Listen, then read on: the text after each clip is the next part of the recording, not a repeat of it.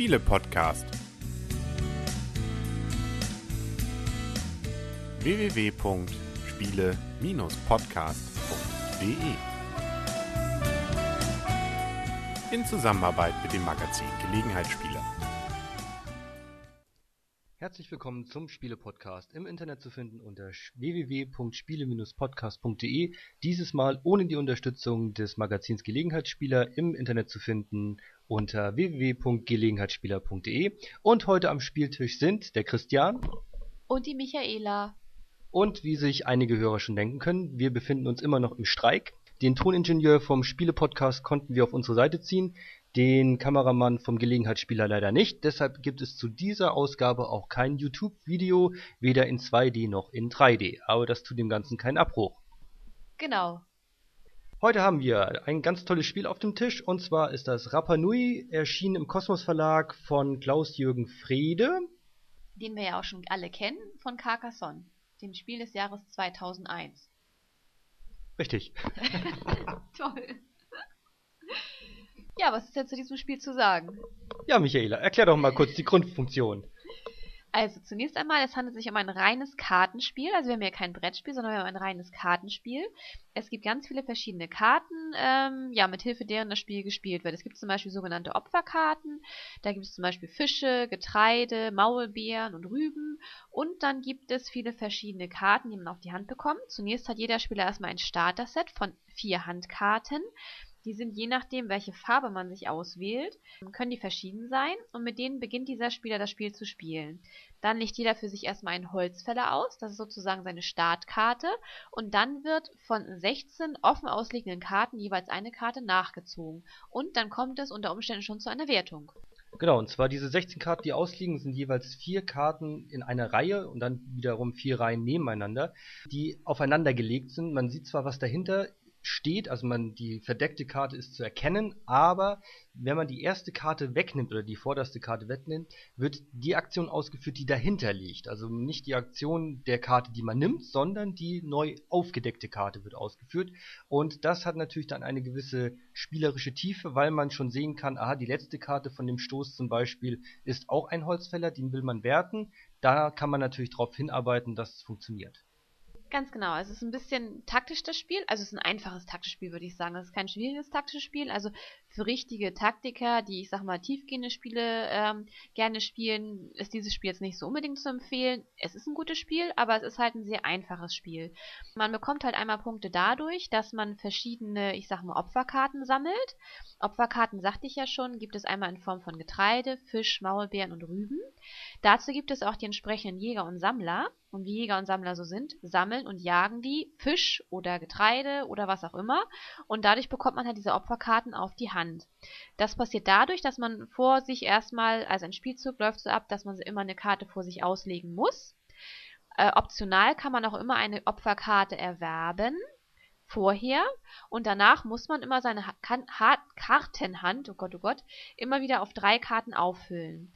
Es gibt nämlich auch die Möglichkeit, mal mehr als eine Karte auszulegen, nämlich dann, wenn ich mehrere Jäger und Sammler einer Art habe und auch nur davon kann ich mehrere gleichzeitig ausspielen. Aber was muss ich machen, wenn ich das tue? Das muss mit Holz bezahlt werden. Das heißt, wenn man eine Karte eines Jägersammlers auslegt, ist es kostenlos. Legt man zwei derselben Art aus, kostet es ein Holz. Legt man drei, äh, zwei aus, kostet äh, drei aus, kostet es zwei Holz. So, genau. Und mehr als drei geht ja nicht, weil die Handkarten sind ja auf drei begrenzt, also man darf nicht mehr als drei auf der Hand haben. Hat man alle drei ausgespielt zum Beispiel, darf man natürlich danach auch drei Karten aus diesem Schwung von insgesamt 16 Karten wegnehmen. Das heißt, dadurch kann man auch Karten nicht zur Wertung kommen lassen, weil es ist wirklich so, die letzte freigelegte Karte löst die Wertung aus. Das heißt, man kann zwei Karten so wegnehmen, ohne dass irgendwas passiert und erst bei der dritten Karte zum Beispiel passiert die Wertung. Und das ist natürlich ganz schick, um zum Beispiel, wenn der Gegner oder die Gegner etwas gesammelt haben und eigentlich denken, in der nächsten Runde würde sie selber eine Wertung des Produktes oder des Fisches zum Beispiel ausüben, dann kann man das überspringen und der andere schaut ein bisschen in die Röhre. Richtig, also man kann so ein bisschen taktisch spielen und erstmal gucken, weil die Karten, die ausliegen, liegen alle offen aus. Das heißt, man weiß ganz genau, welche Karte könnte ich jetzt ziehen und welche Karte könnte zur Wertung kommen, wenn ich jetzt die Karte davon wegziehe, welche Karte liegt da drunter. Also man sieht schon, welche Karten ausliegen und kann so natürlich die Wertung dann beeinflussen. Ja, wie kommt man denn zu Siegpunkten? Und auch bei diesem Spiel gewinnt man wie bei vielen anderen Spielen natürlich ähm, damit, dass man am meisten Siegpunkte hat. Also wir sind ja sogenannte Stammeshäuptlinge und bauen unser Dorf aus. Das können wir zum Beispiel machen, indem wir Holzfäller legen, indem wir Jäger und Sammler legen. Dann gibt es Priester. Dann gibt es auch schöne Steinfiguren, Moai genannt, wie sie so schön bei welchem Völklein heißen. Hallo Christian, schlafen wir gerade?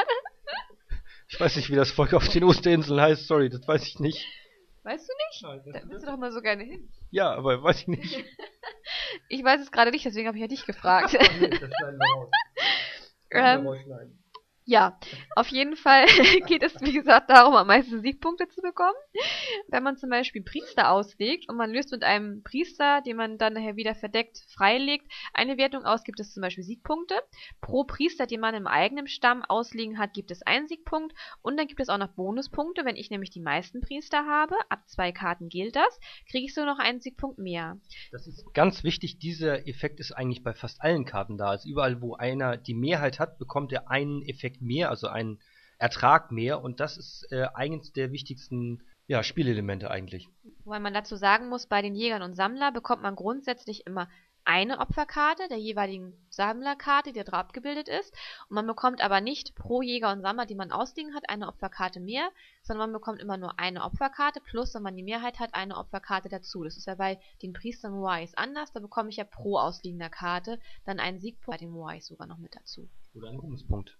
Oder ein Ruhmespunkt, genau. Und bei den Holzfällern kriegt man auch so viele Holzfäller, wie man ausliegen hat, plus eben einen, wenn man die Mehrheit hat. Genau, richtig. Und da kann man halt einmal im Spiel Siegspunkte bekommen, einmal über die Priester und einmal die Moais. Und die Moais bringen sogar am Spielende dann nochmal Punkte. Und zwar pro Moai, den man gebaut hat, bekommt man am Spielende auch nochmal vier Punkte. Und dann, was noch das Besondere bei diesem Spiel ist, oder eine kleine Besonderheit, sagen wir mal so, wenn ein Moai gebaut wird, das heißt nicht, wenn ich die Karte aufnehme, sondern wenn ich sie tatsächlich in mein Dorf baue, lege, dann muss eine Opferrunde gemacht werden. Und wie passiert denn die? Das funktioniert dann folgendermaßen, dass man von nach links, also der Spieler links neben denjenigen, der den Moai gebaut hat, muss aus den Opferkarten, die er auf der Hand hat, eine auslegen, und zwar offen auf einen Opfertisch. Und das geht dann reihum, bis der Spieler, der den Moai aus, also gebaut hat, wieder dran ist. Der legt aus seinen Handkarten eine verdeckte rein und vom offenen Stapel auch eine. Weil es so ist, am Ende des Spieles gibt es noch eine Endrunde mit besonderen Effekten und da ist es so, dass geschaut wird, welche ja, Rüben, Fische, also welcher Ertrag im Prinzip, welches Produkt ist auf dem Opfertisch am meisten und das ist Also welche Opferkarte? Genau, welche Art von Opferkarte ist am meisten auf dem Opfertisch und die hat dann einen Wert von 3, die Zweitmeister hat einen Wert von 2, die Drittmeister hat einen Wert von 1 und die am wenigsten vertretene hat gar keinen Wert. Das bedeutet, dass man nach am Ende des Spieles ja selber einen Handbestand an Opferkarten hat, mit einer Wertigkeit, die man selber durch, die, durch das Ausspielen der Moais beeinflussen kann, aber wo man sich nie sicher sein kann, A ist das, wo ich denke, es sind am meisten Karten auf dem Opfertisch, wirklich so, weil dieses verdeckt Einlegen hat einen sehr, sehr großen Effekt, der bei zwei Spielern noch ein bisschen übersichtlich ist, aber bei drei bis vier Spielern eigentlich nicht mehr kombinierbar bzw. überschaubar ist. Aus meiner.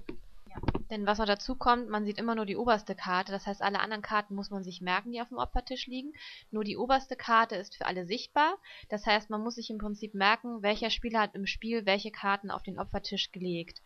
Denn es kommt nachher auch so dazu, was wir schon eingangs sagten, man kann halt auch Opferkarten erwerben und die werden immer günstiger für einen, je mehr Jäger und Sammler ich von dieser Sorte ausliegen habe. Habe ich zum Beispiel drei Jäger und Sammler für Fische ausliegen, dann muss ich für die Opferkarte Fisch nur noch zwei Holz bezahlen. Und so werden diese Opferkarten für mich billiger, denn es ist ja immer die Krux dabei, wenn ich ein Moai baue, muss ich auch eine meiner Opferkarten weggeben. Das heißt, wenn ich beeinflussen will, dass das ja tatsächlich die Opferkarte ist, die am meisten auf dem Tisch vertreten ist, muss ich ja schon von meinen gesammelten jeweils immer eine weggeben. Dadurch habe ich ja auch schon eine weniger. Und so häufig kommt man an die Opferkarten auch nicht ran, denn das geht ja nur durch das Erwerben oder durch äh, die Wertung, wenn jetzt zum Beispiel ein Jägersammler freigelegt wird und der dann gewertet wird. Richtig. Ja, das war's eigentlich schon. Also, wie gesagt, ist ein sehr einfaches, schönes Kartenspiel, sehr einfach zu erlernen. Wir können ja gleich schon mal zur Wertung kommen. Ich gebe dem Spiel dann ordentlich eine 4. Die Einarbeitungszeit ist sehr kurz. Es ist auf jeden Fall familientauglich. Es ist auf jeden Fall gelegenheitsspielertauglich. Die Spieldauer zu zweit beträgt so ungefähr eine halbe Stunde. Auch mit Einarbeitungszeit maximal eine Dreiviertelstunde. Also die Anleitung ist sehr gut geschrieben. Man findet sehr schnell hinein in das Spiel ähm, und man hat auch einen sehr schnell, ich sag mal, Wiederspieleffekt. Das heißt, man muss sich nicht erst wieder großartig einlesen, sondern man findet auch, wenn man das Spiel mal länger nicht gespielt hat, immer sehr schnell wieder hinein. Also kurzes, einfaches Spiel. Schön ist auch, dass obwohl dieses Spiel sehr einfach ist, es eine kleine Kurzanleitung gibt. Die vermisst man ja bei einigen großen Spielen gerne mal schmerzlich. Hier gibt es eine kleine Kurzanleitung. Ist aber auch nicht schlecht, dass man die mit dabei liegen hat. Da muss man am Anfang nicht immer eine Anleitung nachschauen, sondern kann einfach mal auf der Spielkurzanleitung nachschauen. Ja, also von mir ein ordentlich, kurzes, nettes Spiel. Von mir gibt es auch ein ordentlich, ähm, aus denselben Gründen, die Michaela genannt hat. Sehr, sehr schnell zu erlernen. Man kommt jedes Mal wieder schnell rein. Ähm, empfehlenswert kann es von mir nicht geben, weil wir haben das Spiel jetzt schon diverse Male gespielt. Ich habe noch nicht einmal gewonnen. In der letzten Partie habe ich 41 zu 40 verloren, was die Siegpunkte betrifft. Das war aber nicht getürkt, was mir unterstellt wird wo ich mir nicht ganz so sicher bin. Aber das ist ja auch in Ordnung. Das war ja auch ein Spiel, das ich äh, Michaela geschenkt habe. Von daher darf es natürlich auch die ganze Zeit gewinnen. Das ist ja der Sinn von einem Geschenk. So, und Michaela muss ich jetzt mal kurz die Ohren zuhalten, damit ich kurz den Preis sagen kann. Und zwar der Preis beträgt 16 Euro ungefähr oder 15 Euro. Ich deute jetzt Michaela an, dass sie halt eben wieder zuhören kann und wieder mitreden kann. Den Preis habe ich ganz kurz genannt. Ja, und eigentlich war das schon ziemlich alles, was wir dazu haben, sagen können und wollen. Ja, wir hoffen, es hat euch auch gefallen, ohne Henry und ohne das Blümchen. Wir müssen mal schauen, wie lange der Streik noch andauert. Sind eigentlich ganz gute Hoffnung, dass wir mit unseren Gehaltsvorstellungen äh, irgendwie einen Kompromiss erzielen können. Aber das wird sich noch finden. Und das, was das Blümchen in der letzten Folge gesagt hat, war ziemlich unverschämt. Wir haben uns natürlich nicht zerstritten. Wir streiken einfach nur, weil wir kein Geld bekommen. Und das seit Jahren. Genau. Gut, das soll's gewesen sein an dieser Stelle und deshalb sagen auf Wiedersehen und auf Wiederhören. Wir versuchen ja so ein bisschen den Stil von Henry auch beizubehalten. Der Christian und die Michaela und Freundschaft. Freundschaft.